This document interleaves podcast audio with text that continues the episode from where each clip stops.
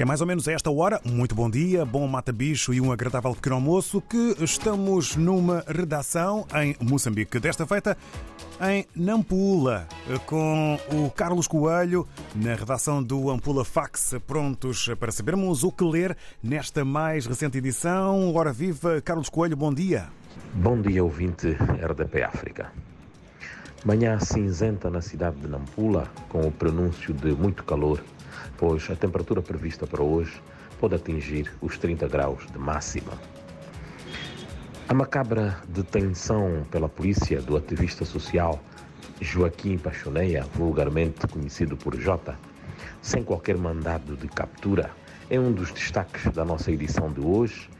Atitude condenada pela sociedade civil que reitera a prepotência da corporação e neste momento, ou queria dizer, e neste caso, atentando à liberdade de expressão.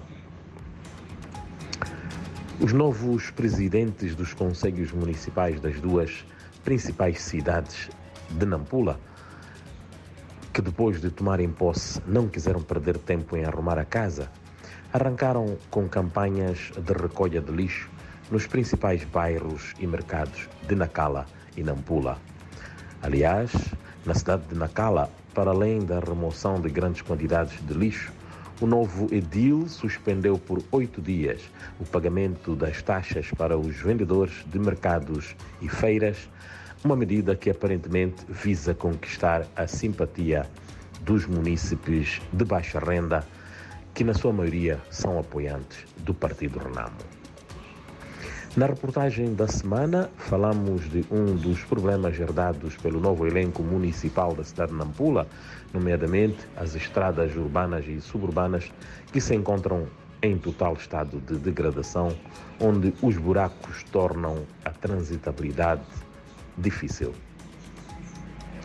Fechamos com a Associação dos Transportadores Rodoviários, Astra, que está preocupada em promover o associativismo entre os transportadores semicoletivos para garantir maior organização do sistema ao nível da cidade capital da província, pois, segundo esta agremiação, existem transportadores que exercem atividade sem a devida licença.